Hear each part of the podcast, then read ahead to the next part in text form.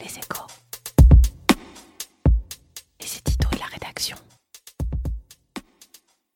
En nommant Jean-Pierre Farandou à la tête de la SNCF, le président de la République a fait le choix de la sécurité. À 62 ans, l'homme a fait la plus grande partie de sa carrière dans la maison. Mais alors que les concurrents de la SNCF fourbissent déjà leurs armes pour faire circuler leurs trains dans l'Hexagone, l'État devra faire preuve de courage. Fini le temps où les élus pouvaient exiger la création d'une gare en plein champ. Plus question de lancer des lignes de TGV à tout va. Des lignes qui comptent 230 gares et dont les deux tiers sont encore en déficit. De même, les incantations sur l'importance du fret ferroviaire pour réduire les émissions de CO2 sans même se soucier de la concurrence des camions sur les prix ne trompent plus personne. Le gouvernement a fait les premiers pas. Pour sauver le système ferroviaire de l'asphyxie en mai 2018, il s'est engagé à reprendre 35 des 50 milliards de dettes accumulées. L'an prochain, la SNCF va devenir une société anonyme.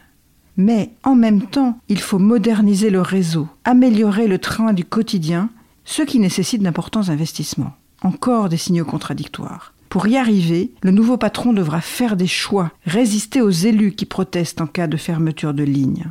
Jean-Pierre Farandou sera-t-il le nouveau Ben Smith à la tête d'Air France? Un patron hors système, capable d'insuffler de nouvelles idées, de tenir tête au pouvoir public et aux syndicats. Il est ingénieur des mines, il va devoir gérer la réforme des régimes spéciaux. La Cour des comptes l'a montré. L'âge moyen pour un cheminot de cessation d'activité est de 56,9 ans contre 63 pour le régime général. Et ce, avec une pension supérieure à la moyenne des fonctionnaires. L'opinion publique a du mal à le comprendre. Mais en même temps, personne n'a envie de patienter sur les quais à Noël. La grève d'une journée à la RATP le 13 septembre dernier montre à quel point le sujet est sensible. Retrouvez tous les podcasts des échos sur votre application de podcast préférée ou sur leséchos.fr.